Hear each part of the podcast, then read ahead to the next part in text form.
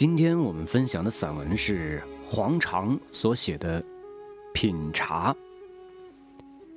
茶是人人都吃的，可是不一定人人都说得出吃茶的道理。茶列为开门七件事之一，可见它和人民生活关系之密切。但这七件事儿之中，只有茶，曾经有人给他写过一部《茶经》，这也是不平常的。中国有《茶经》，日本却有《茶道》，这正是后来居上了。清雍正中，陆廷灿做了一部。《续茶经》是就唐代陆羽的原本重加补集而成，凡三卷，共分十类：元、具、造、器、煮、引示、出、略、图，莫负茶法一卷。这是一部内容丰富、编次有法的集大成的篆著。在《九之略》中，首先列出了茶事著述名录。自唐陆羽《茶经》至清佩文斋《广群方谱》《茶谱》，共七十二种。当然还有漏略的，但即此也可说是洋洋大观了。照例底下还有诗文略，当然不过只是稍加点缀而已。其实是收不胜收的。古今人诗集中，谁没几首品茗的诗呢？如果今天就要录世书续加补集，只此诗文一略，没有几十百万字，怕就收容不下了。当然，这里不过是说说而已，无此必要，也少有可能。不过，我觉得。一节文字应该是例外，那就是曹雪芹写的《贾宝玉品茶龙翠庵》。这是《红楼梦》中的第四十一回，作者总共不过花了一千六百字的篇幅，可是品茶的全过程都细细的写到了，不只是写吃茶，而且同时还用。轻盈准确的笔触点染了人物，一颦一笑都活生生的凸显出来。语言中充满了讥讽，没有一字是可有可无的。表面看去不过是闲闲写来，细加琢磨，知道实在是精心结撰的。《红楼梦》中这一类精妙的片段是很多的，它们都可以独立成章。但是又是整体的不可分割的有机组成部分，这就有些像戏曲里的折子戏，随便什么时候都可以抽出来独立欣赏的。龙翠庵的一幕出现在贾母带了刘姥姥游园，火炽热闹大段故事的结尾处，于浓墨重彩、如火如荼的描绘中，忽然插入清幽淡远的一笔。不但增加了文情的跌宕，也协调了全篇的节奏。正如盛宴之后端上来的一碟泡菜，是可以起到清口的作用的。贾母带了刘姥姥与众人到了龙翠庵中，提出要吃茶。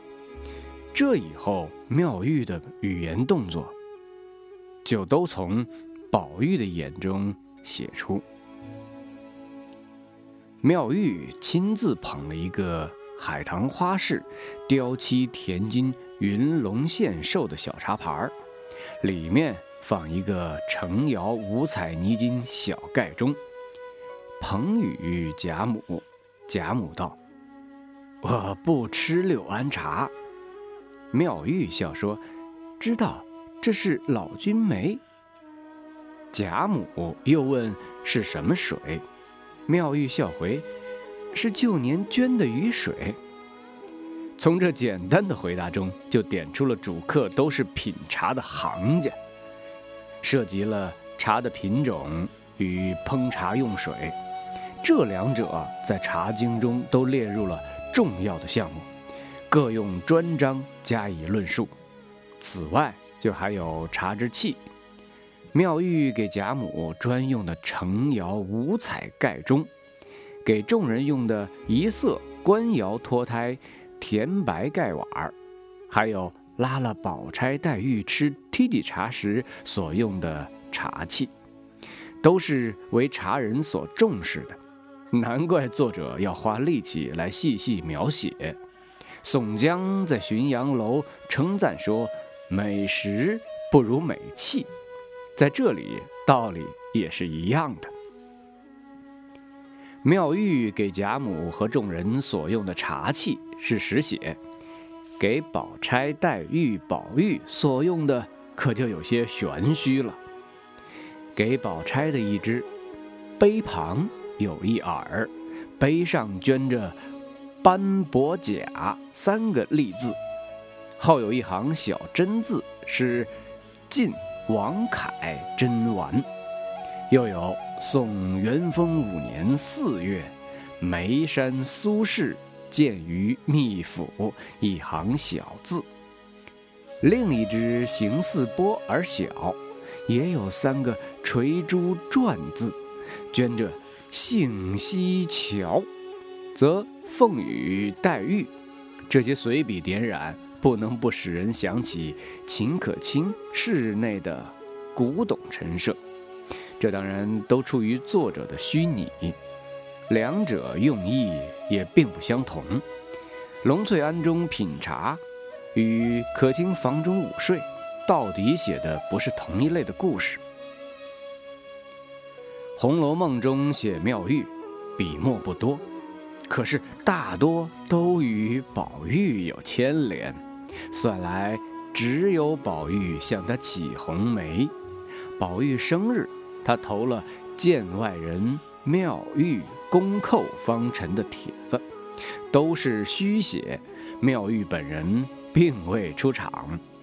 还有就是凹金馆联句，由他出来收场，那是与黛玉相云有关的。从前面两幕虚写中。也已暗点了妙玉对宝玉的感情态度。这一回龙翠庵品茶才是正面的妙玉本传。他因刘姥姥吃过一口，就嫌脏，不要了成窑茶杯，但是却用自己常日吃茶的绿玉斗斟茶给宝玉。来吃梯底茶的三人中。宝钗、黛玉是客，宝玉的关系又自不同，写的自然，但又刻录。宝玉却不知足，说什么世法平等，他两个就用那样古玩奇珍，我就是个俗气了。不知道宝玉是不是真的不理会妙玉，拿他当做自己人。才拿自己日常用的茶斗给他使，因此而引来了妙玉的反驳。这是俗气，不是我说狂话，只怕你家里未必找得出这么一个俗气来呢。难道这只是谈论茶具吗？在这一节文字中，妙玉对宝玉时时加以调侃讥嘲。毫不假借，但口气中却又处处露出非比寻常的亲昵，这与对待宝钗、黛玉的态度是有很分明的差异的。他笑宝玉要吃一海，说道：“你虽吃得了，也没这些茶糟蹋，岂不闻一杯为品，二杯即是解渴的蠢物，三杯。”便是印驴印骡了，你吃这一海，变成什么？这里所说正是品茶的精髓。宝玉细细吃了，果觉清纯无比，轻轻一笔，却将品茶的趣味全然写出了。妙玉心中的宝玉，在六十三回中曾借邢岫烟之口。点了出来。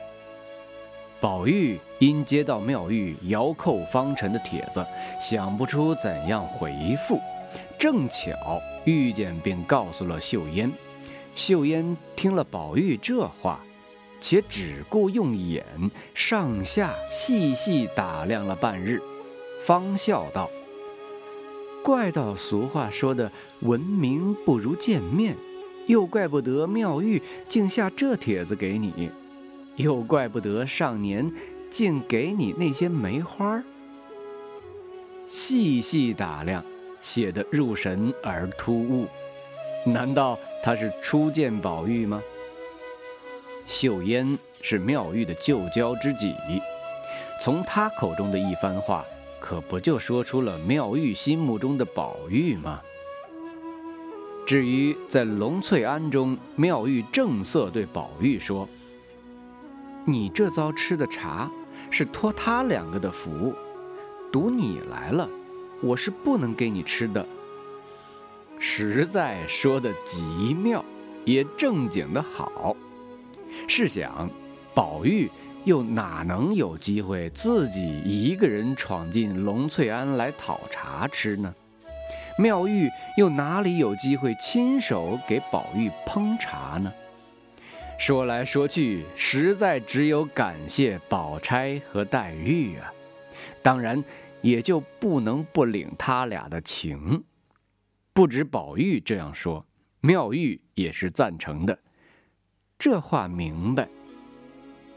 文章写到这里，一泻而下，入情入理，但是不细读，恐怕就很难领略隐含在小儿女。口角中的微妙含义。这一节品茶文字是以论烹茶用水而结束的。黛玉随口问：“这水也是旧年的雨水？”却引来妙玉的一大段议论。妙玉冷笑道：“你这么个人儿，竟是大俗人，连水也尝不出来。”这是五年前，我在玄木翻香寺住着，收的梅花上的雪，共得了那鬼脸青的花瓷瓮一瓮，总舍不得吃，埋在地下。今年夏天才开了，我只吃过一回，这是第二回了。你怎么尝不出来？隔年捐的雨水，哪有这样清纯？如何吃的？《续茶经》五之主部分几乎都说的是煮茶用水，可见正是茶人极为重视的。中国有那许多名泉，也都是因为烹茶而得名的。也见有说用福中的雨水，用刚注西湖水的。谢在行说。为雪水冬月藏之，入夏用乃绝佳，是仅有的使用雪水的记录。不过只是一句话，远不及《红楼梦》的尽兴一写来的笔酣墨饱。尤其值得注意的是，妙玉对黛玉的批评，竟自如此不留余地。《红楼梦》写黛玉。是连一言半句奚落的话也经不起的，这里却用黛玉知她天性怪癖，不好多话，亦不好多做，一句话收束。这和前面妙玉的冷笑都是少见的特比，难怪有人说妙玉是黛玉的影子，甚至说黛玉本是妙玉，这中间是有消息可循的。《红楼梦》是小说，书中保留了大量封建社会晚期风俗习惯的真实记录，其价值不下于正史或野史，也许更加详实而生动。这品茶就是好例子。又因为它是伟大的小说，在事实的铺陈中，处处不离人物的刻画，因之也就更为可贵了。这就是我觉得续写《茶经》时千万不可遗漏了这一节好文字的理由。好的，今天我们的分享就到这儿了，咱们下回再见。